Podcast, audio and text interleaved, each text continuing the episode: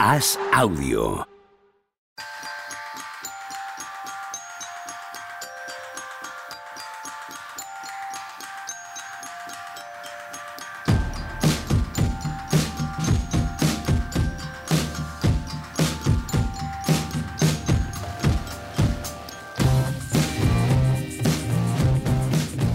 Hola, ¿qué tal? Hoy estamos a jueves 23 de febrero del año 2023 y tenemos un programa muy especial hoy en el que vamos a hablar del eh, documental Legacy, que se puede ver única y exclusivamente en Disney Plus. Ya tiene todos los episodios disponibles para que los podáis ver.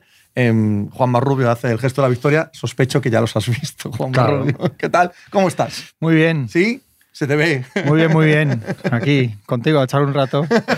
Muy bien, muy bien. Tony Vidal, en vivo y en directo. Muy buenas. En vivo y en directo para nosotros. eh, Para el oyente sigue siendo, sigue siendo en diferido. Hoy toca monólogo, ¿no? Hoy toca monólogo. Hoy venimos Sí. tú y yo aquí de cheerleaders. Sí. A, De oyentes. a ¿eh? lo que Juan Marrubio quiera decir Ya al puedo respecto. empezar. ¿Ya, ya habéis terminado de perder el tiempo. ¿Me avisas cuando acabes? Voy a hacerme unas cosas y me pegas un No, toque. avi- avísame tú cuando haya que acabar, más bien, ¿no? Habría que decir. ¿Qué os ha parecido el documental? Empiezo, que empiece Tony. Son las tres palabras que No. decimos y luego. y luego ya. A ver, ra- rápido, Tony. Yo lo comenté el otro día que de verdad que, que me ha sorprendido para bien porque hay mucho material eh, que no está al alcance fácil de, del aficionado medio. Ya Mm. no voy a decir de- del casual, sino del medio. Un montón de imágenes de partidos de Karim, de Magic, eh, entrevistas. eh, no, está mucho más allá, llega mucho más allá de lo que el seguidor habitual de la NBA eh, tiene al alcance. A mí, Y si le sumas en gente joven, es decir, gente que no vivió aquella época, y gente que no está en Estados Unidos, es decir, gente que está en España, ya ni te cuento. O sea, para los que incluso somos mayores y lo vivimos desde España, la mayoría de eh, las imágenes documentales son prácticamente nuevas, pero para alguien que sea joven, ni te, ni te quiero contar dónde podría bucear para encontrar cosas así, ¿no? De hecho, incluso en el contenido de la actualidad, de cosas que pasan durante la burbuja, en, lo- en- en la época de LeBron y de Anthony Davis, que ves cosas y que supones cosas desde aquí y tal, no sé qué, se filtra lo que allí les interesa, wow, Shams, ya sabemos, pero, pero de repente cuando oyes otra versión desde allí ya dices, ah, ahora, empieza, ahora entiendo por qué este se lleva bien con el otro, por qué no, por qué este de repente baja el rendimiento una temporada, lo que, pasa, lo que cuentan de la madre de Byron Scott, cosas así que dices que a veces se nos olvida, ¿no? Que esta gente tiene vida personal y que a veces movidas gordas personales afectan al rendimiento de los jugadores en la pista. Bueno, pues ya, pista de despegue, eh, No, todo yo- libre, eh, coja usted y, y circule. Yo creo que uno de los grandes valores que tienes es el que dice Tony, que es la cantidad de imagen de archivo que tiene estupenda. Eso creo que tiene un valor incalculable. Y luego que habla todo el mundo. La producción está Jenny Bass, que es la actual propietaria de los Lakers, y Linda Rambis, que es, para la gente que no lo sepa, la mujer de Kurt Rambis y intimísima amiga de, Sí. de Jenny de toda la vida, compañera de todas las fatigas y trabajadora también de la franquicia desde que, desde que fue el marido a jugar allí. Y entonces han conseguido, al estar ellas en la parte de la producción, está todo el mundo, habla todo el mundo. Entonces el valor de que todos los protagonistas de los que se habla prácticamente aporten sus testimonios en primera persona y la cantidad de material de archivo que, que para nosotros es, como decía Tony, sobre todo el antiguo, ¿no? Luego hay cosas que tenemos más frescas, pero dentro de unos años, pues a la gente también le gustará ver las cosas pues, del funeral de Kobe, por ejemplo, del capítulo de la muerte de Kobe, que yo creo que de la parte final es, es de, lo, de lo mejor. A mí me pareció que una- un tema que era un poco. que se puede caer a veces en, Sí, en tratarlo de una manera un poco demasiado. A mí me, gustó bastante esa parte también. Pues eso también dentro de unos años ten- tendrá mucho valor. Ahora, yo que conozco bastante bien la historia, hay muchos, había muchas imágenes que no había visto y me gustó mucho. Y creo que estaba muy bien contado. Y te- entendiendo que hay gente que no conoce, porque es verdad que los aficionados más jóvenes hay historias que, que ya les quedan muy viejas. Y Ujú. entonces oyen hablar y dicen, sí, los Lakers, pero en realidad no te has parado a pensar o no sabes por qué. Entonces, hay cosas que cuentan muy bien y que se entiende muy bien lo que significan. Y luego creo que, que otro valor que tiene, incluso la parte que tiene mucho de, de guerra entre hermanos, Sí. luchas en la familia Bass, pues tiene un valor, evidentemente, hemos dicho que Jenny Bass es productora, con lo cual hay un punto de partida bastante claro que es el de Jenny Bass, que es actualmente la que manda además en los Lakers, pero también tiene un valor para entender, porque muchas veces yo me di cuenta viéndolo que, que los que igual conocemos mejor y sabemos, entendemos cuando decimos, bueno, es que ya sabemos que ahí está Jenny Bass, bueno, es que los Lakers no se van a vender porque Jenny Bass, bueno, es que claro, es que Jenny Bass, y entonces pues habrá gente que diga, bueno, pues igual no, o sea, pues viendo esto entiendes perfectamente qué era la familia Bass, quién es Jenny, qué significan los Lakers para ella más allá de, del negocio en asuntos mm, a veces hasta muy complicados para ella personalmente. Entonces, hasta eso para mí tiene un, tiene un buen valor para, para, para, entender la actualidad, o sea, incluso para entender el... Ahora, cuando hablábamos de por qué no hacían traspasos, por qué no sé qué, por qué se hicieron lo de Westbrook, por qué no lo hacían, hasta en eso hay una, hay una parte al final que, que yo creo que entiendes una dinámica de cómo funciona esa franquicia, para, para bien en muchas cosas, como porque ahí están ¿no? Los, esos años, y para mal en algunas también. Es que hay tres tramas a la vez, o sea, está la la puramente deportiva, de los resultados deportivos de los Lakers, la social de los jugadores, de las relaciones entre ellos, quién se lleva bien, el momento de la renovación de Magic, la polémica, lo que genera. claro, es que es, la vida social dentro del vestuario y después la vida de los Bass, que yo había ido a hablar mucho de los Ginny, Jamie, G, todos con J, todos con J, pero no les ponía cara y no les situaba muy bien. Y sí que sirve para estructurar todo lo que es, pues a por qué cada uno está donde está, cuáles son los pasos que, hay para, para, que cada uno tenga ahora mismo las funciones que tiene, el momento de la batalla con, con eh, por un lado, Kapchak y, y, Jimmy contra Phil Jackson, todas esas... O sea, de cosas que hemos vivido, porque es bastante reciente todo eso, y te sirve para situar a todo, todo y las tres tramas en paralelo se llevan bastante bien y consigues consigue encantar tu atención, ¿no? Que te, que te apetezca saber más de eso y, me parece que está bien hecho. Todo parte, ¿no? De eh, cómo la familia Bass llega a los Lakers y de ahí nace el Showtime, ¿verdad? Ese es el, el leitmotiv, claro, del nacimiento de los Lakers como los conocemos. Eso es. Y antes eran una franquicia. Y yo creo. otras yo, deporte americano. Yo creo que es un cambio sin el que es absolutamente imposible entender la NBA ahora mismo. Es así. Yo, yo, voy más allá, ¿eh? Y, el, deporte, está sí, sí, sí, Yo tengo una pregunta en la punta de la lengua que iba a hacer al final del programa, pero la hago ahora. ¿eh? Es que estamos hablando en concreto de Jenny, de la mujer más importante del mundo del deporte. Y el, ¿sabes? La, más poderosa mujer. El padre, el doctor Bass, el que compra a los Lakers en el 79, que muere de cáncer en 2013, puede ser el propietario o uno de los propietarios, uno es seguro, puede ser el más importante quizá de toda la historia del deporte americano. Sí.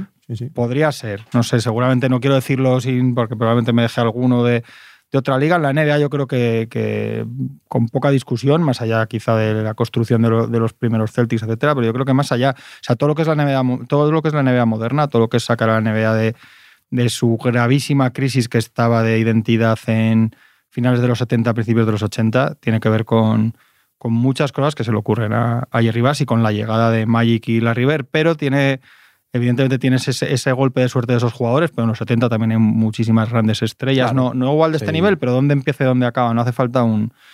Y realmente la historia de Jerry Bass es absolutamente fascinante, ¿no? Ahí, luego es un personaje que se ve bien en el documental, que ahora mismo sería imposible, ¿no? Es un personaje para empezar de otra época. De su época, en concreto. Entonces, eh, aquí entramos en el tema este de que pasa a veces con, también con gente del mundo del arte, que no puedes ponerte a yo creo que no hay que pararse a hacer juicios morales ahora de, algo que pasaba en los 80. ¿no? O sea, si nos ponemos a discutir si ahora sería, evidentemente ahora sería inadmisible y sería un personaje absolutamente repulsivo, pero en su momento era lo, más del sueño americano. Era un hombre que mezclaba una gran inteligencia, una capacidad empresarial increíble, con la imagen de tipo duro, criado en Wyoming, que había trabajado en ferrocarriles, que se había peleas entre trabajadores todos los días, y a la vez muy inteligente, que se saca un título de química, se saca un doctorado en USC, en la universidad, en USC, de la que por cierto él era fanático del equipo de, fútbol, de fútbol americano. fanático, sí, absolutamente fanático. Y entonces esa mezcla, esa mezcla de inteligencia, de viveza en los negocios, con la imagen de. Porque a él le ofrecen, le ofrecen hacer anuncios de los del, de los del chico Malboro también, porque era la imagen vaqueros, camisa abierta hasta, hasta la mitad del pecho, pelo pecho, o sea, es esa época. Y Playmates y mujeres de, de look Playmate. Y lo que él trae a los Lakers, lo que él trae a la NBA, que de hecho el anterior propietario tiene que convencer al resto de la NBA de que le dejen. En ese momento en la NBA consideran que viene un faranduleo ahí que no es una cosa seria. Entonces él tiene que convencer, dejar que esté este hombre.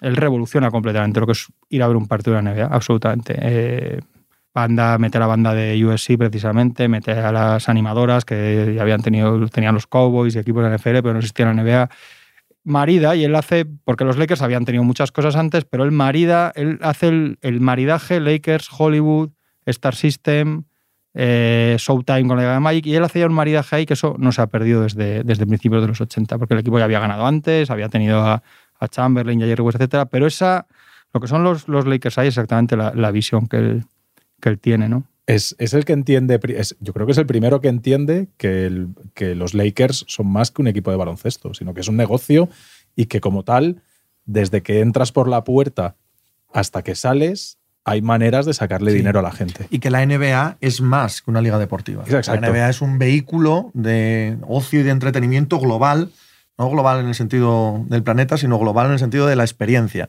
¿no? Ahora está tan de moda hablarlo sí, de sí. experiencia que de aquella no se diría así, pero que la NBA tiene que ser un vehículo de entretenimiento continuo. Y que la gente que no sabe qué hacer, pues Mm. se puede ir al teatro, se puede ir a la ópera o puede ir a ver a los Lakers y echas la tarde como puro entretenimiento. ¿Te gusta el baloncesto o no? Porque vas allí y hay muchas más cosas.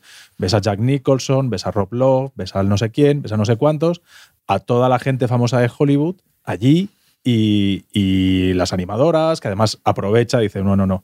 Este año os cobro más por las entradas, pero ¿cómo nos vas a cobrar más? Bueno, por lo menos los de abajo, porque van a tener las animadoras en primera fila.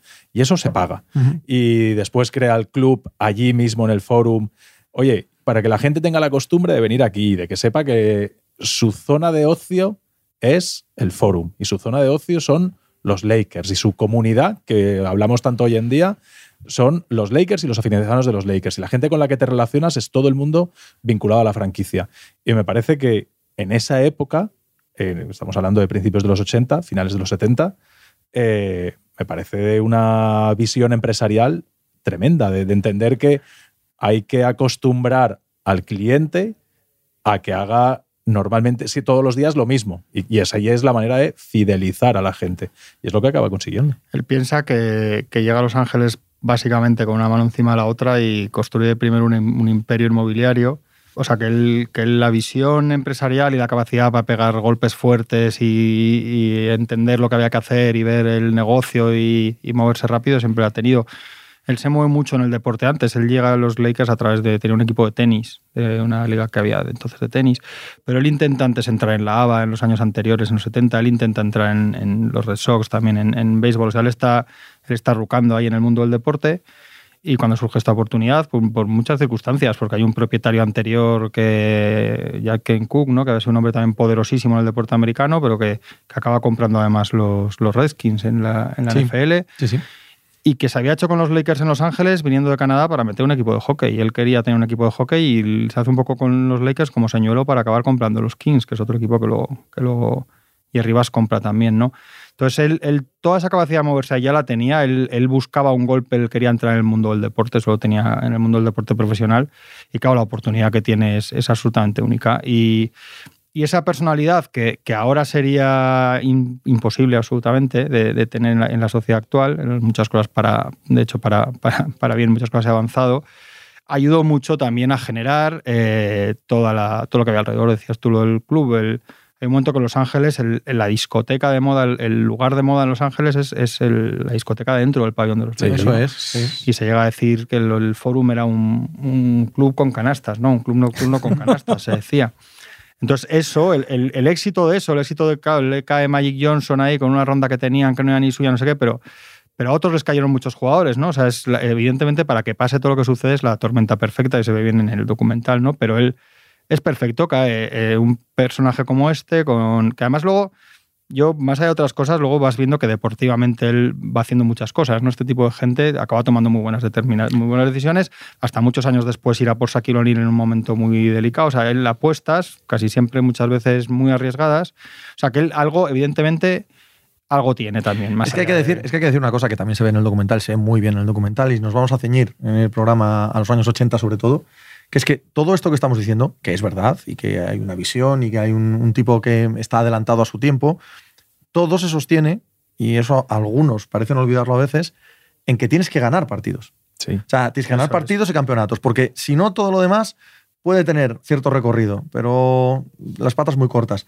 Lo que sucede es que si esto además, aparte de una filosofía, una idea, porque los Lakers de los 80 no son solo un equipo que ganaba, son un equipo que significaba algo. Significaba el Showtime, significaba una aspiración casi global de, todo el planeta de esto es la perfección, esto es se divierten, ganan, compiten, lo tienen absolutamente todo. Era una aspiración de, de perfección. Si no tienes esa segunda parte, si empiezas a encadenar derrotas y años que no va bien y tal, todo lo otro se hunde como un castillo de naipes porque tú tienes un equipo de eh, deporte, un equipo de baloncesto. Y este tipo fue lo, lo, que primero que entendió, porque tenía otros negocios, como bien dice Juanma, y en esos negocios tú puedes funcionar solo con la cuenta de resultados. Pero aquí necesitas obligatoriamente que la pelotita entre para que todo lo demás funcione. Y puso mucho empeño en ello, no solo en la idea, no solo en la utopía, no solo en cómo gestionarlo, sino, hostia, esto tiene que ganar.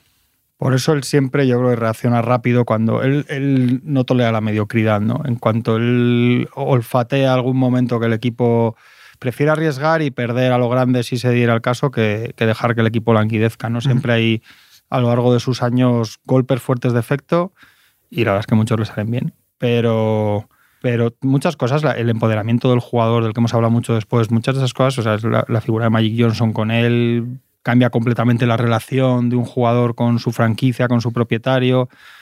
Pero que es complicada porque son, son amigos íntimos, ¿no? Lo cual, incluso dentro del vestuario de los Lakers, acaba siendo muy problemático. También lo, lo, lo cuentan en el, en el, documental.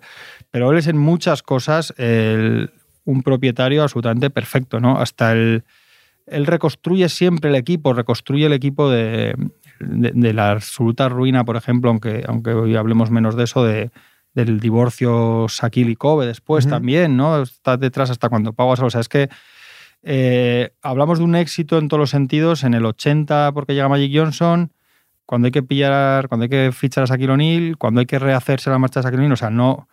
Son muchos años de, de, tener éxito para pensar que este hombre solamente llegaba al despacho y se encendía un puro, que lo hacía, y, y, y, le daba a, a, lo que pillara, ¿no? O sea, hay un instinto, la gente a la que se rodeó siempre, colaboradores, general managers, etcétera, pues pues ahí está, obviamente. De, de, los años 2000, de lo de Kobe, de lo de Shaq, hablamos ayer en el Twitch, sí, que la gente lo puede es. escuchar también en Spotify hoy, en el podcast de La Pica. Una de las claves también es rodearte bien. Es decir, él siempre va de la mano de Jerry West. Hay momentos incluso en los que tiene ciertas desavenencias con Jerry West, porque cuando llega Pat Riley a él realmente lo que le apetece es que el primer entrenador sea Jerry West y Jerry West en la misma rueda de prensa le deja un poco con el culo al aire cómo resuelve eso y dice, bueno, al final tengo dos opciones. Aquí eh, demostrar que quien manda soy yo y que si no es así no es de ninguna manera o eh, ser maleable, ser flexible y decir, bueno, mm, prefiero tener a Jerry West de segundo o no tenerlo. Pues prefiero tenerlo de segundo.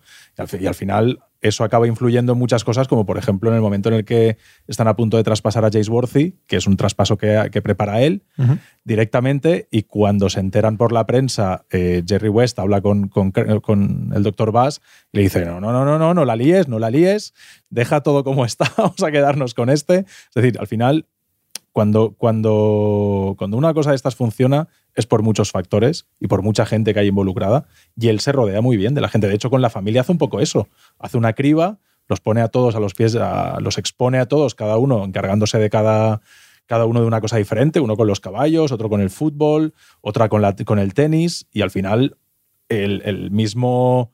Eh, la misma selección natural es la que deja ahí delante eh, la persona que al final se hace cargo de los Lakers. ¿Cómo os parece que trata el documental? Eh, el, el, punto capital, evidentemente, de todo esto. Necesitas todos los golpes de suerte, pero el que más necesitas es el de Magic. O sea, el, el tema de Magic lo necesitas al 100%. ¿Cómo os parece que trata el tema? Magic, que eh, Jerry West precisamente no quería draftear a Magic, quería draftear a Sidney Moncrief uh -huh. en, en, aquel año. O sea, que hasta Jerry West se podía equivocar. Se puede ¿no? equivocar. Sí, que Sidney Moncrief era muy bueno, evidentemente, pero... Sí, eh, eh, más bien el pero, pero, que él era muy bueno, ¿vale? O sea, lo del pero te lo compro Que más, todo ¿vale? el mundo tiene ahí su... ¿no? Sí, en general... Sí, sí. sí, claro, Magic llega con un pick de los Jazz de años antes, en un momento que los Lakers ya eran bastante buenos y tenían a Karim, y, y, le viene dado a Jerry, a Jerry Bass, es una selección de draft de Cook del anterior propietario, pero entra a la vez, ¿no? Cuando, él, cuando se vende la franquicia acaba acaba entrar Magic Johnson y yo creo que él entiende desde el principio el, el, ese equipo último anterior lo entrenaba Jerry West, mm, ganaba muchos partidos, jugaba playoffs, pero no arrastraba, la, el forum no se llenaba. Y él ve llegar a Magic Johnson allí y dice aquí está el, ¿no? El, hemos dado con aquí la, está el Mesías prometido hemos dado con el tema eso es y él sabe convertirlo en, en mucho más que un jugador. Pero yo, fíjate, por ejemplo, la, yo una de las historias más increíbles de verdad de ese equipo es, y creo que no es conocida y creo que está bastante bien contada en el documental, y eso me gusta, es cómo acaba siendo tantos años para el entrenador de los Lakers. Es una sucesión de hechos absolutamente increíble porque Jerry Bass quiere a Jerry Tarkanian, que era un entrenador de la Universidad de Nevada, Las Vegas, que a nivel universitario hizo, hizo mucha carrera. ¿no? Este tiene un acuerdo con los Lakers multimillonario para su época, era el golpe de efecto de Jerry Bass. Cuando, cuando su agente cierra el acuerdo, que además esto está bien, yo creo que está bien contado, ¿no? Eh, y yo creo que no es, historia muy sabida, aunque es muy llamativa. Cuando él cierra el acuerdo con Tarkanian, cuando cierra el acuerdo, se va su agente y, a los días, dos o tres días, aparece muerto en una limusina en Beverly Hills. Y, eso acaba con la posibilidad de que Tarkanian fuera a los Lakers, que años después gana yo creo que, con Las Vegas una Final Four y, después acaba entrenando a los Spurs en, los 90, ¿no? Tiene un paso ahí mm. bastante malo por los Spurs. Entonces se, cae Tarkanian y entonces ellos contratan a, a, McKinney, que era un entrenador que es todo lo contrario, sin ningún glamour ni nada, que venía de, ser un asistente muy reputado. Y este es el verdadero padre del Showtime, pero este a su vez, después de unos partidos, tiene que dejar los Lakers por un accidente que tiene en bicicleta, que es una cosa absolutamente dramática, tiene que dejar el equipo y es el verdadero constructor del Showtime se iba a jugar eh, a, tenis con, con, Westhead, que era su segundo y es el que le sustituye, y no pudo ir en coche porque su mujer se había llevado el coche porque había quedado con la mujer de Westhead, y entonces se da un golpe en bicicleta y tiene que dejar los Lakers. entonces entra Westhead, que sigue su estilo, gana el primer anillo, pero luego se, eh, quiere cambiar el estilo, quiere jugar más para Karim, se enfada Magic, se va, y entonces llega el, el, eh, Pat Riley, que había vuelto a los Lakers a través de las retransmisiones televisivas, era un narrador televisivo que había estado para Riley, que la gente no lo sepa, fue un jugador de los Lakers en los 70. Es un poco como Phil Jackson, fue un jugador absolutamente obrero, él venía de Kentucky, de la universidad, de espíritu de ese tipo, Kentucky peleón y, y cuando, y cuando, cuando termina la NBA se va por las playas a hacer surf y se deja el pelo largo y tal y desaparece completamente del, del mapa hasta que vuelve como comentarista televisivo y de ahí pasa a entrenador que de rebote acaba siendo primer entrenador cuando Jerry West les dice además que no quiere entrenar y eso y acaba siendo un entrenador del Showtime, porque un tío por contactos con la mafia, que además nunca se ha sabido, sigue sin haber detenidos en Los Ángeles por eso, un tío aparece muerto en un, en un maletero en un parking, el otro se da un golpe con, en bicicleta, además ni siquiera en coche, que le impide de seguir esa temporada, etc. Y acaba para Riley y levanta un imperio durante una década, de los 80, y, construye realmente, definitivamente, pero el verdadero padre del Showtime es, es este eh, entrenador anterior. Fantásticamente contado en el documental que si Scorsese hace una peli tampoco nos quejaríamos, sí, ¿vale? Sí. dramatizada, ¿eh? No, tiene por qué ser real. es que al final, para que, algo, para que salga algo tan grande como ha sido el Showtime de los 80 y todas esas cosas, hace falta hacer muchas cosas bien hechas y además tener mucha suerte.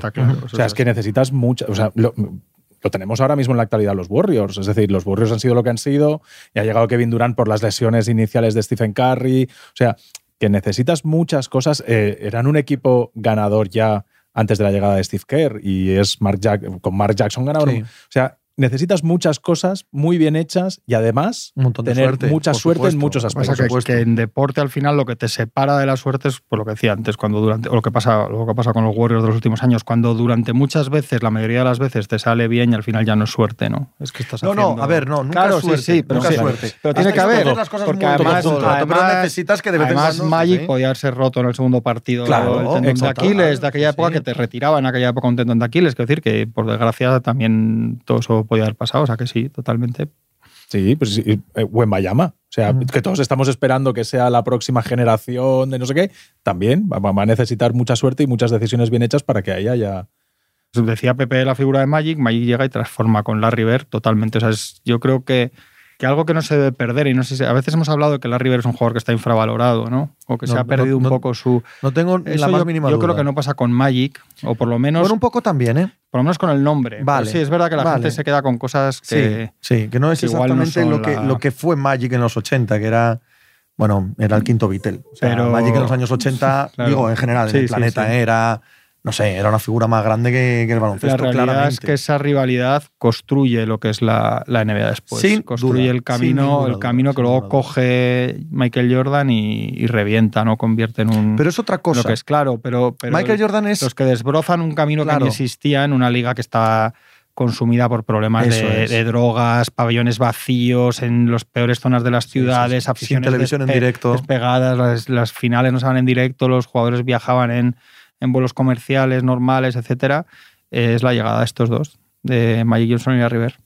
Que ya venían con una, eh, con una rivalidad enconadísima en la universidad, además entre dos estados extraordinariamente baloncestísticos, como son Michigan e Indiana, que como veis no tiene nada que ver con el glamour de la costa oeste ni de las grandes ciudades, ¿no? Eh, en el propio Midwest, pero tenían a todo el país pendiente de ellos. Tenían todo el país al pendiente de ellos y la NBA tiene un montón de suerte que uno cae en Boston y que el otro cae en Los Ángeles. sí, o sea, sí, lo que hay- hablábamos. evidentemente- Cosas bien hechas, pero además con blanco, suerte. Sí, que sí, uno sí, sí. blanco, Es otro que- negro, etcétera. Evidente, Claro, todo, de hecho, sí, sí. cuando, cuando ellos se hacen amigos, que es la historia, dando un anuncio de Converse, Sí. que van ahí, es una historia muy conocida, ¿no? Les hace una campaña para Converse y como ruedan en casa de la River, pues llega allí Magic Johnson y eh, se odiaban a muerte y con la madre de la River haciéndoles comida, se pueden hablar.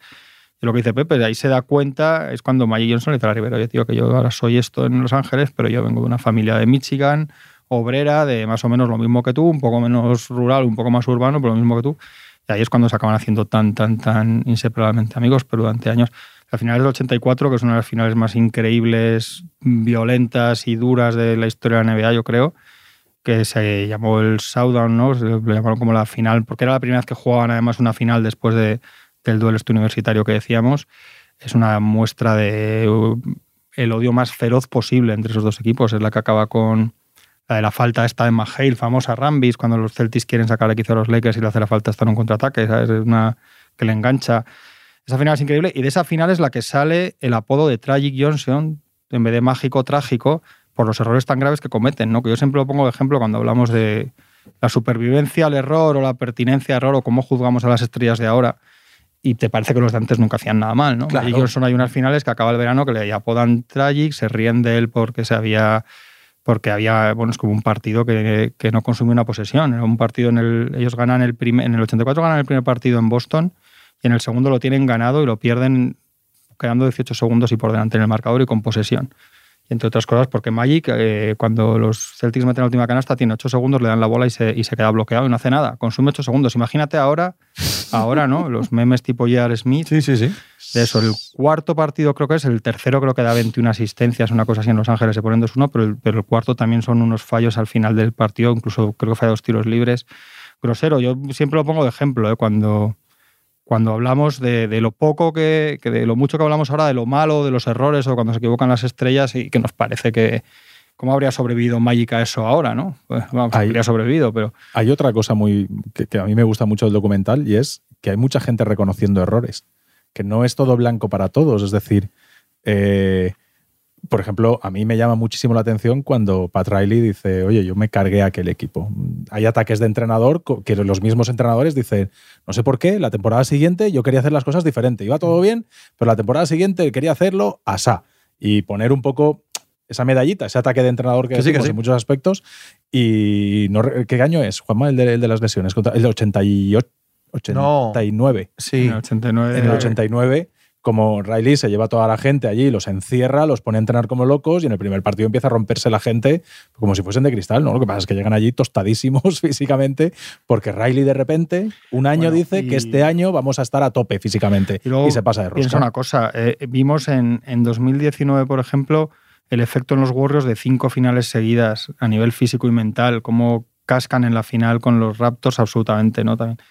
Y esos son cinco años y, en, las, en la situación actual de comodidades, ciencia, mm, posibilidades en las franquicias de cuidar a los jugadores, los Lakers es que en los 80 juegan prácticamente todos los años. Es una cosa, quita después de los Celtics de los 60, evidentemente, del equipo de Bill Russell, es una cosa insólita, ¿no? La cantidad. Entonces, ¿cómo, cómo podía estar el núcleo duro de ese equipo ya en- cuando ya los sacan de la pista los, al final de, las finales del 89 de los Pistons? Es que era, era absolutamente insostenible y él, él sí reconoce, ha reconocido muchas veces que pierde completamente el juicio a nivel de ego, lo ha, lo ha dicho claramente también, un poco comprensible, ¿no? Fue, decía Es que era parte también no solo es de que decías tú, que era, de decías la tú, imagen, Pepe, que, decías todo, tú. Pepe, que Magic fue el quinto Beatle, pero que fue para Riley. Se Sí, lo veía sí, todo el mundo con los trajes, el pelo, se le inventó. Sí, Al Pacino, todo libros, que sí. todo eso- que sí. es que además, además todas esas figuras no eran. Ahora es más, ahora hay más las personalidades, pero es que entonces no había tanto, ¿no? Entonces había mm, los entrenadores de la NBA eran muchos señores que los veíamos a todos iguales y para Riley, ¿no? Correcto. Entonces él lo reconoce y también que era extremadamente duro. Él, él- en los últimos veranos llevaba una pizarra, tenía una teoría esta llamada del 1%, y decía a los jugadores que tenían que mejorar un- cada uno un 1% en ciertas cosas y les exprimía hasta que mejoraban eso porque creía que así el equipo. Porque una, una, una cosa que siempre lo digo también, ¿eh? pero que ha quedado, yo creo que cambiado para la historia, los Lakers eran un poco el espectáculo, los contraataques, los pases de Magic Johnson, creo que es un equipo terriblemente duro porque siempre lo he dicho, ¿eh? si los Lakers no hubieran sido tan duros, no habrían ganado finales a los Celtics. Y si los, Lakers, si los Celtics no hubieran jugado de maravilla, de maravilla, no habrían ganado finales a los Lakers. Luego unos eran más, la imagen era más Mm. duro y más tal, y el otro era más espectacular y más Hollywood. Bueno, era mucho la narrativa también. Claro. De, de todo lo que estamos hablando del Showtime, eh, existía el contrapeso. Y el contrapeso era Boston. Boston era el Sí, sí, baloncesto el villano, clásico. el No, no solo el villano para, para medio Estados Unidos, Sí, medio bueno, mundo, el- no solo era el villano, sino era el que hacía las cosas como se debía. Eh, la tradición, hacer las cosas como se debe, con el pivot, con el base, con. En fin, eh, representando una idea mucho más conservadora del baloncesto. La familia. También, sí, el, Sí, sí, el- no, el no estar en clubs nocturnos, el no ser estrellas de la televisión, el no ser como Pat Riley, que prácticamente se, se peinaban y se vestían los ejecutivos de Wall Street para parecerse a Pat Riley. ¿no? Entonces nosotros eran todo lo contrario, nosotros mantenemos la esencia de lo que es América, mantenemos la esencia del duro trabajador. Sí, es verdad. sí, sí, sí, y, total, y eso total. dividió a, a ese país. Totalmente, totalmente. Las, el, el pico de las tres finales entre ellos, que son 84, 85, 87, es un, un momento absolutamente cumbre en la historia creo, de todo el deporte americano. ¿no? Sí, mundial. La, la victoria está la dramática de los Celtics en el 84 y la revancha de los Lakers, que además es la primera vez en su vida que ganaban a los, a los Celtics, después de, yo creo que era la novena, ¿no? Octava o novena. Ellos pierden todas las de Jerry West, todas las anteriores, pierden ya todavía alguna en Minnesota. Novena. Esa es novena, ¿no? Iban 0-8 ahí. El, el pico que tiene esos dos años, luego les ganan el 87, pero sobre todo 84-85, y además yo creo que hay pocos equipos en la historia como lo que uno se lleva a hacer al otro, ¿no? Yo creo que esto pasa siempre, que uno obliga al otro a ser Mm, mejor sí. cada vez. Y hay pocos equipos como los Celtics del 86 y como los Lakers del, del 87. Son dos de las Casi cinco o seis sí, mejores sí, equipos. En parte porque los Celtics saben que no hay otra forma de ganar y van metiendo con los años. Primero a Dennis Johnson para defender a Andrew Tony en los Sixers y a Mike Johnson en los Lakers, luego al otro, luego no sé qué. Los Lakers añaden músculo para ca- los palos que les pegaban los Celtics y acaban con Mitchell Thompson, el padre de Clay, con AC Green, con todos estos, con un backcourt, con Byron Scott y estos tíos, o sea, cambian totalmente, pues igual que luego unos pocos años después, Michael Jordan los veranos se metía al gimnasio después de las zurras de los Pistons. o sea, al final, al final, y yo creo que ese es un momento decisivo en toda la historia del, del- del deporte y seguramente mundial. Si es que los, que tenemos cierta edad, eh, de pequeño creces con una sensación reverencial con eso, ¿no? Escuchas Como si, hablar- fueran, como si fueran Ahora alienígenas el- de otro planeta. Ahora, Sí, sí, sí, eso lo decía. un mundo que no conocíamos. habla- habla- Anthony Daimiel eh, siempre lo dice, ¿no? Cuando hablamos de esto, siempre dice es que entonces había Star Wars y la NBA y eran, Es era otro cual, mundo. tal Ahora, es- cual, tal ahora con todas sus diferencias, es una cosa que ves Sí, más cercana. Ves a los europeos ir, venir, ves a los de la NBA venir a torneos de selecciones y hacerlo mal a veces, no sé qué. Somos mayores, ¿Ves? tenemos un cinismo, es verdad, tenemos Pero- un cinismo en la mirada que no entonces- teníamos de niños. entonces, además, claro. que ni siquiera veías los partidos, veías en- enlatados de jugadas Que sí, y que sí. marcadores que Teletexto, el acababan. teletexto. Sí, Bueno, pero eso ya después, Sí, pero, sí, pero, exacto. pero a principios de los 80, si caía en tus manos una revista que ponía una foto y tal, ya te Sí. parecía que estabas con una ventana, ¿no? Wonderwall. Estabas viendo una ventana a un mundo que, que era utópico, que tú no ibas a llegar, que tu mundo estaba muy, muy lejos de aquello y te parecía, no sé, te parecía alcanzar las estrellas, de verdad. Luego, haciendo referencia al nombre del Sí. programa de Ramón Torres, dice, porque es que de verdad lo sentías así. Te porque llegaba el, el- viernes por la noche y de verdad sí, es que sí, sí, sí. todo tu semana giraba en torno a poder ver aquello que es que no se parecía a tu mundo, tío. Era un mundo en colores y tu mundo era en blanco y negro. Bueno, yo, evidentemente, de Cuenca Minera era puramente gris, sí, no, en no, serio. o sea, hasta, la- hasta las casas eran grises. Y veías aquello, el, el- el amarillo de los Lakers, el verde de los Celtics, ¡buah! No sé, la, la sensación era literalmente estar viendo una superproducción, no algo real. Hay otros equipos que también se tocan. Mu- Muy de pasada lo de las torres, lo de las torres gemelas Sí. de Ralph Sampson, Sí. pero un poquito más en profundidad los Sixers de Julius Irving y los Bad Boys de, de Isaiah Thomas también se tocan ahí, los enfrentamientos que hay con ellos, el respeto que se tienen, eh, como... Y el nacimiento de Jordan. Sí, Mm, sí, sí, bueno, sí, Sí, sí. por- por- era por quedarnos en los, en los 80. Sí, sí, sí, sí, pero es que está ahí también, el nacimiento de, de Jordan. de- convive con ellos. Sí, sí, hombre. Eh, el respeto que había de Julius Irving a Karim, la llegada de McAdoo, lo que implica en, eh, también en cuanto a, al, miedo, entre comillas, a decir, ostras, es que estos se han reforzado aquí, llega McAdoo, que es un personaje también importante en aquellos Lakers, que no, que no es un personaje súper conocido, no es, no es de los nombres que te vienen a la cabeza cuando tú piensas en el Showtime, pero sí que era un jugador un anotador tremendo. Sí, es que hay muchos jugadores. Jamal Wilkes es un jugador absolutamente esencial en la historia de los Lakers y no es un jugador muy recordado. Yo sobre todo, esto también me lo habéis oído mucho. Al final tienes en la cabeza las versiones de estos equipos que son las que ves al final ya, ¿no? Y la de los Lakers para todo el mundo es la de Magic, Byron Scott, Worthy, AC Green y Karim, ¿no? Porque es el equipo que empezamos a ver más. Pero los primeros anillos no son así. Los primeros anillos ni siquiera es el base purísimo Mike Johnson. Está Norm Nixon ahí, que era un base que era el que al principio tenía más la bola casi que Magic. Está Wilkes, que es un jugador importantísimo, un anotador brutal y que ha quedado. que él mete el, partido del 80 famoso de Magic, que se lleva el MVP de las finales como rookie, Wilkes mete 37 puntos ahí en Filadelfia, ¿no? Eh, hay muchos, Jim Jones, hay muchos jugadores de, esa época que evidentemente no te acuerdas. Eh, Filadelfia es que es fundamental. Filadelfia, antes de que jueguen la primera final los Lakers y los Celtics, han jugado dos finales con los, tres finales con los Lakers, ¿no? les ganan, pierden dos y les, les ganan una cuando llegamos a Smalón, ¿no? Precisamente para, para decir, bueno, ya está bien de perder finales, ¿no? y es el gran rival de los, de los Celtics en el este, sobre todo. Casi hay un momento que más que los Lakers, o sea, lo odio porque es, hay una tribalidad casi vecinal ahí con, con Filadelfia, Andrew Tony, que llamaban el estrangulador de Boston, un base que siempre los destrozaba. Por eso los Celtics fichan a Dennis Johnson, porque estaban hartos de jugar o contra Andrew Tony o contra Magic Johnson, que eran dos bases. Julius Erving, eh, el BTLA famoso surge en un partido, en un séptimo partido en el Garden que gana Filadelfia y la gente de Boston les grita BTLA, les está diciendo, ya que no vamos nosotros, ganad vosotros por lo menos a estos, ¿no? Ahora. Es una historia también bonita que mucha gente no conoce. Y lo de las Torres Gemelas también, claro, hay un año que se cuelan, o sea, en los años que no tenemos todos los años de milagro final Celtic Lakers, pero porque, porque ahí también se veía una cosa que decimos siempre después en la actualidad, que era muy, era muy difícil, siempre había alguna alguna cosa que podía salir mal. Samson, además, eh, Jerry Bass perdió completamente el juicio por hacerse con él en el 82 y el pick ese acaba siendo James Worthy, pero hay un momento en el que se cree que Samson puede, puede dar el salto ya a, a NBA y hace todo lo posible, hace ofertas de todo tipo para porque en aquella época era, se, se, decidía por una moneda al aire, el, número del draft, ¿no? Y uno de ellos era los Clippers se cuentan cosas tipo que, él se va con Sterling, con el dueño de los Clippers, a cenar y le dice que se juegan en una, en una apuesta si, si, que si él ganaba, si ganaba Jerry Bass, que Sterling renunciaba al número uno porque los Lakers tenían un pick de los Bulls, no, de los Cavaliers, este era, este era los Cavaliers, y estaba entre Clippers y Lakers, ¿no? Y, y Jerry Bass intentó de todas las maneras, hizo ofertas de todo tipo, hizo ofertas que incluían a Michael Cooper, que era en teoría intocable, porque veía venir al Samson. O sea, él siempre, lo que decíamos antes, siempre sí, sí, claro. Lo tenido muy claro. Luego Samson, ante la tesitura de que estaba la posibilidad de irse a los Clippers, etcétera, y no quiso, se volvió a la universidad y los Lakers se hacen con el número uno y eligen a James Worthy, eh, que ellos es gracioso cuando se habla de los super equipos y tal, los Lakers, siendo un equipo muy bueno en el, en el 79, se llevan a Magic Johnson, siendo el campeón de la NBA, se llevan a James Worthy con el número del draft. Eh, justo después, con un pick de los Clippers porque traspasan a Nixon, se llevan a Byron Scott. claro, claro. al final aquí los listos han sido listos toda la vida. Toda la vida. Mm. Nada que añadir, me quedas mirando así.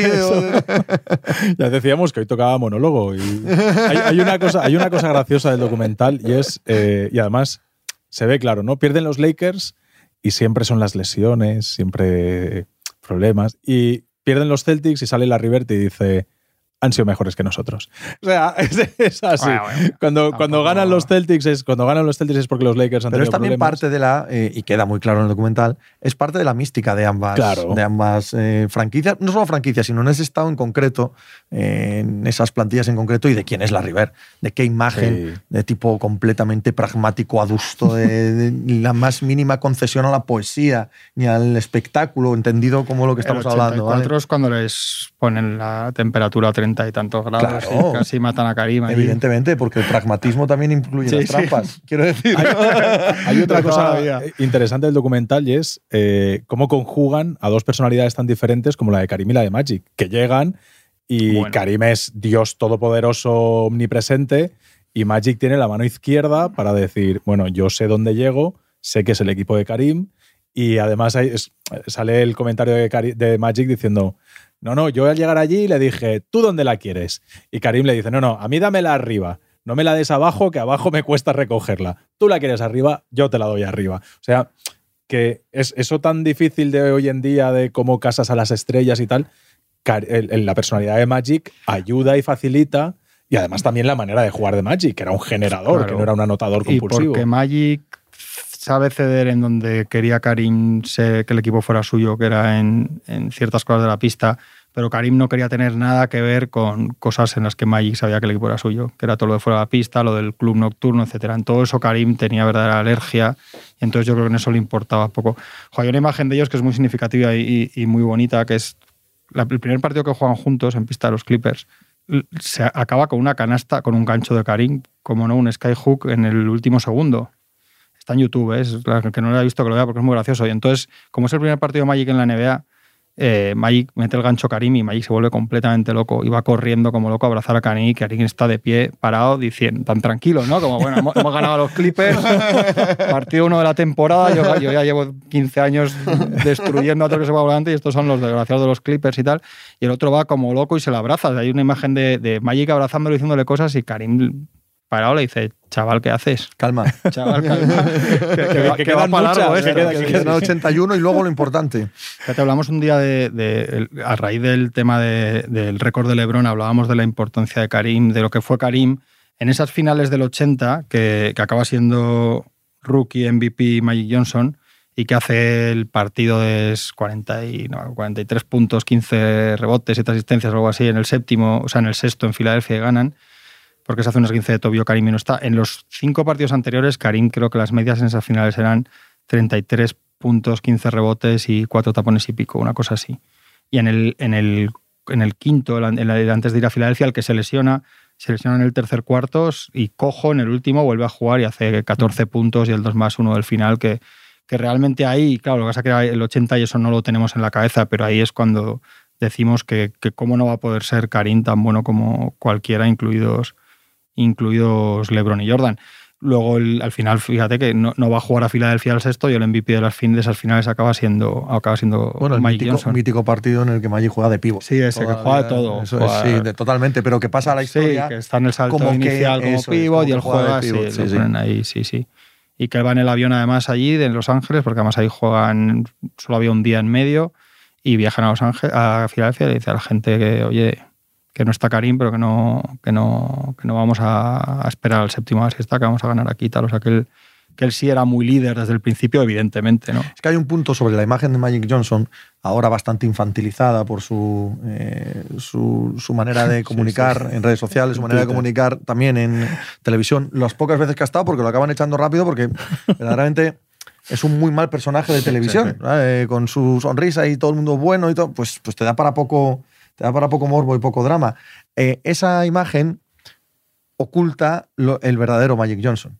El verdadero hombre de negocios, el verdadero tío súper aguililla, súper avispado, que sabe exactamente. Eh, él compra los Dodgers, o es parte del grupo que compra los Dodgers cuando eran lo que eran, y luego están 10 años seguidos ganando su división en la MLB. Él eh, parece que es un poco así inocente, yo hago lo que quiere eh, Karim y yo le doy el balón donde quiere, sí, sí, pero él es el que se lleva absolutamente todos los focos, todos, todos los premios, todos los subrayados de quién es el grande y tal. No es inocente. En ningún momento es inocente. Entonces, la imagen que él traslada de sí mismo con respecto a lo que de verdad hace, hombre, te habla de una persona de, de una capacidad de engañar, de una inteligencia, de un, tengo una imagen pública, pero por debajo sé muy bien lo que tengo que hacer, ¿no? Eh, extraordinariamente competitivo, extraordinariamente de colmillo retorcido. Bueno, esto que no suene a crítica. No, no, no, no, Jolín, lo hemos dicho que, los grandes competidores que, han de tener ese carácter. en un año y pico. Sí, pero quiere decir que no suene ni a crítica el hecho de que la imagen que tengamos de él sea tan superficial y tan plana. Bueno, es que él la busca. Él busca que esa imagen sea la que queda. sí, sí, sí. Que un año y pico después de ganar el primer anillo se carga, él se carga a Westhead cuando llega a Riley, absolutamente. aprovechando esa influencia que ya tenía sobre, sobre Jerry Bass. Él, de hecho, cuando llega a Michigan State, eh, negocia muy duro con los Lakers, ¿eh? hasta a punto de levantarse de la mesa y decir, me vuelvo otro año. los Pistons. No, no, tengo... Bueno, cuando, dijo, tío. Cuando él va, él va la primera vez a casa de Jerry Bass, cuenta siempre Jenny que, que, Jenny le abre la puerta porque el otro está arriba adecentándose y que creo que está en el documental está, en el documental, sí, sí. Y, y Jenny le saluda y tal, y el otro le dice, bueno, aquí vas a estar muchos años tal, y, y Magic le dice que no, que lo que quiere es volver a irse un día a jugar a los Pistons. Correcto. Y que Jenny va por la escalera y le dice a su padre, "Eh, papá, ¿qué ha dicho esto? Y le dice Jerry Bass, bueno, no te preocupes que en cuanto Hay juegue un día- paleto aquí. en cuanto juegue un día con la camiseta de los Lakers ya no se irá nunca, ¿no? Y, pero él cuando negocia, él les dice, si no me dais medio millón de dólares al año, que entonces será una locura para un rookie, yo me voy otro año a Michigan State y tan fresco. Y Cuando los rookies problema. podían negociar. Sí, Eh, eso sí, pasó sí. mucho hasta los años 90 en la NBA y hasta principios de siglo, en, en siglo XXI, en, en la NFL. Los rookies podían negociar y tenían contratos pues de megaestrellas. Los, los top de los drafts tenían contratos de megaestrella. Mm. Sí, la gestión, a, a mí me gusta mucho la gestión que, hace- que se hace también porque cada uno, como lo ha explicado Juanma y como se explica en el documental, ¿no? que cada uno tiene un rol y una manera de, de ser y una personalidad muy diferente y el foco de la personal e individual fuera de la pista de baloncesto es muy diferente. Karim está con los derechos eh, raciales y sociales y tal, y Magic está a la fiesta y a la jarana y coincide con, con eso con el Dr. Bass, pero el Dr. Bass lo tiene claro, eh, dice... Aquí a los Lakers queremos las estrellas, queremos el... Y cómo lleva, si te paras a pensar, en el quinteto que tenemos todos en la cabeza, de mejores jugadores de la historia, el los únicos dos jugadores que, co- que comparten equipo son ellos dos, durante una década entera. Y sin, la verdad es que sin problemas, si- sin que haya sido una, una- una relación pues como la, de, como la de Shaq y Kobe. La de Shaq y Kobe aguantan lo que aguantan, pero es const- constante, los- son públicos todas las movidas que tienen, que hay mala relación, etcétera, etcétera. No, entre Karim y Magic los mantienen juntos durante Pero una precisamente por ser tan diferentes. Claro. Sí, ¿no? Por, por conjugar tan bien lo que quería uno y con el otro. Creo ¿no? que hay varios factores, unos que ganan muchísimo, tienen muy pocos años verdaderamente horribles. Eh, dos, lo que decía esto que decía de las personalidades y que Karim no quiere ni un, ni un gramo de, de toda la atención mediática y los autógrafos y las discotecas de Mike Johnson. Y, y tres, también creo que es importante que, que Karim lleva más de una década en la NBA y más o menos para el cuarto, quinto año de a mitad de los 80 en las finales Hmm. que decíamos todavía es muy importante Karim, pero ahí ya es muy claramente el equipo de Magic y Karim empieza un retroceso que en el 87 ya es muy claro, en el 87 ya el equipo es cuando lo que asocia a toda la gente de los Lakers corriendo como locos y, y- y Byron Scott y Worthy corriendo uno por cada lado de los contraataques y haciendo mates, ahí ya, ahí ya Karim era un, un jugador que apoyaba, ¿no? Llegaba más tarde de tráiler y en- como última instancia se lo daba si la metía, como si se lo das ahora, que el tío la seguiría metiendo. Seguiría haciendo el gancho y, Sí, y otra vez y otra vez. Pero yo creo que también es importante que el prime del el ascenso de Karim, o sea, de Mike, pilló un poco ya en, a, un, a un Karim que había sido campeón en Milwaukee mucho antes, había sido MVP muchas veces. Había, entonces creo que todo es una mezcla también perfecta en eso, claro. Y, El, el relevo es bastante natural. sí, Sí, de, de la caída de uno y la cre- el crecimiento del otro. Es que Karim, o sea, por supuestísimo que está asociado para siempre a los Lakers y al Showtime, por supuesto. Pero Karim es otra cosa. Sí, es claro. una referencia norteamericana por sus años universitarios. Karim es una referencia a la NBA en Milwaukee. Karim sí que pertenece a la vieja NBA. La- a la NBA de. Bill Russell, Will Chamberlain pertenece, pero ya no solo por edad, sino incluso por lo que significaba y por lo que eh, todo el mundo eh, pensaba que era Karim. El, el- el disruptor es Magic. Por eso, sea más o menos importante, la imagen que tenemos todos es esa, la del cambio, la del punto de inflexión. Y eso sí que lo da Magic. Y como bien dice Juanma, también se ve perfectamente en el documental, es que a Karim le daba igual. Mm. O sea, Karim, esa imagen exterior no iba con él. Él seguía jugando los partidos por la noche y se iba a su casa y volvía y ganaba anillos, y, pero no, no estaba dentro de esa dinámica de estamos cambiando el mundo, que sí que estaban Bass, Riley, Magic, etc. Él era un vieja escuela absoluta allí metido. Mm. Sí, a lo mejor con muchas cuentas pendientes a nivel social, con los medios de comunicación, Muchas, con aficionados, sí, con la sí. propia afición, no tenía mucho interés. Era, era nada que ver con la absoluta insostenibilidad que, por lo menos visto con perspectiva, yo no recuerdo cómo lo veíamos entonces, pero eh, la relación Shaquille Kobe Bryant, sabemos, ¿no? Yo creo que de aquella no lo veíamos. Claro, no sé vosotros. Yo, no, y menos a- y ahora, eh, claro, eso ahora habría sido una cosa increíble, ¿no? Ahora con el seguimiento que tiene la NBA, Twitter, Lo de- las redes lo de sociales. Buah. Pero Ya- si salen ya fue, imágenes ya de, fue, de- pero- de estando de fiesta Shaquille O'Neal y tirándole pullas a Kobe y Kobe, lo, bueno, eh, sale. Que sí, que lo sí. primero que dice en cuanto gana el quinto anillo es, ya podéis decir que uno más que Shaq. uno más que sí, Shaq, pero eso o sí lo vivimos. Pero cuando estaban en pleno Ah. three-peat, Sí. Sí, Yo al menos no recuerdo día- pensar que estos dos se llevan mal. Sí, pero lo que habría sido el día a día ahora, con el No lo recuerdo. ahora y tal. sé sería- que en retrospectiva sí lo sé. Lo que no, lo que no Sí, estoy en- yo en es aquel en aquella época, yo en aquella no, no lo sabía. Yo no tenía ni idea. No me acuerdo. Sí, sí, yo, yo creo que ahora sería probablemente imposible. Sí. Habría, colmado el vaso, el vaso mucho antes para estos, ¿no? Y la tensión del vestuario, que es que esa parte también se, se ve en el documental, que están todos hasta las narices de, de que si Kobe es un chupón, de que si es que no la pasa. O sea, es que aquel vestuario era una olla a presión bestial. También es verdad que no podrías haber hecho ciertas cosas en otra época y con un entrenador como Pat Riley porque es otra época, ¿no? Mm. Los jugadores es muy distinto, ¿no? Pat Riley no habría aguantado cuando al primer Kobe ciertas cosas, por ejemplo, seguramente, ¿no? Era una disciplina absolutamente de, de hierro, ¿no? Cuando les dice, después de ganar dos anillos, les dice, vamos a volver a ganar en verano y se enfadan todos los jugadores con él.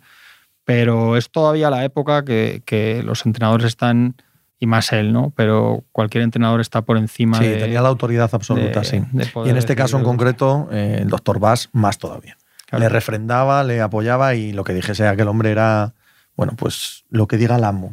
Pat Riley tiene un poco la sensación de que, uff, ¿El 88? si se está empezando a deshacer esto, Bueno, él- necesito un gancho, Sí, algo que de verdad creo- les motive, porque es que estos ya han Yo- ganado tres anillos. Yo creo que la final del 88 la salvan, pero con, con alguna muy ayuda. mal, Muy mal, muy mal. Con alguna ayuda en el forum. Se salva muy mal la del 88. Y, bueno, pero No, ya. ha habido otras. Hay que alimentar, hay que alimentar esto que estamos hablando hoy, por supuesto, por supuesto.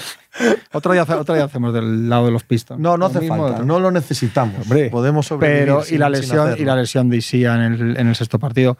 Pero yo creo que es claro, ahí ellos ven claro que viene una cosa que, con la que ya no van a poder y el año, que, el año siguiente les, les Está muy bien que vayamos a acabar hablando de algo que, a ver, no es porque sea mi equipo y, y el equipo de, de mi vida, ¿no? de, de la NBA, pero que es una realidad palmaria que viene a, a indicar lo mismo que decía antes Juanma.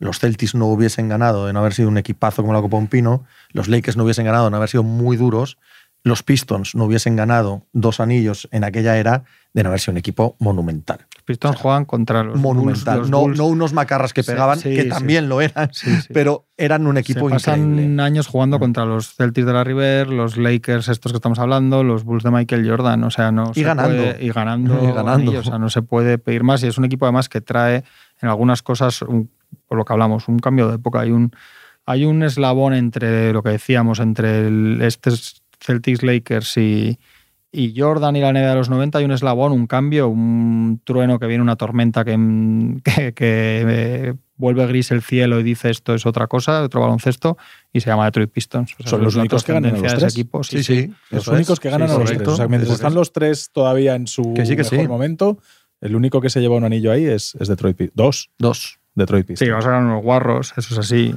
Bueno, y unos violentos. Y con, y con, Y eso- con orgullo lo y eso ha hecho- de, de Playmates y de noches y, Y tal. eso ha hecho que- de ser más malos que vosotros. Pero eso ha hecho que Isia o Joe Dumars se hayan quedado infravalorados como jugadores. yo sí, creo. Sí, sí. Todos, sí, quizá sí. todos, de Como- todo el sí. equipo. Pero es que se va Sobre con- todo, yo creo que el más infravalorado de todos es la Inviar, fíjate lo que te digo, porque la Inviar ser. era uno de los más guarros, de Dumas, los más sí. asquerosos. Y Dumas, porque Sí, sí, aunque sea para correcto. debatir sobre él, se Sí. habla, pero Dumas no se habla y es uno de los mejores escoltas. Sí. una cosa Sí, pero que la de Inviar, la Inviar era muy buen Sí, jugador. sí, sí. Que la única imagen que tenemos de él, la inmensa mayoría Sí. de gente es pegándose. que ha sido un gran placer charlar con Joder, vosotros, Qué ¿verdad? corto se me ha hecho. No, pero Ahora seguimos. No, Fuera de- ayer seguimos. ¿Vale, Juanma? ¿Vale? Ayer seguimos en, Perfecto. en el Es ju- jueves, os cuento 7 de la tarde. Es- jueves, a por un 7 de la tarde. No. ¿Qué hora tienes, Juanma? Jueves 7 de No, la no tarde. entendido. Tony, un placer. Un abrazo. Muy fuerte, te mando. Fuerte, te lo mando. Venga. Eso es. Hasta luego, Juanma.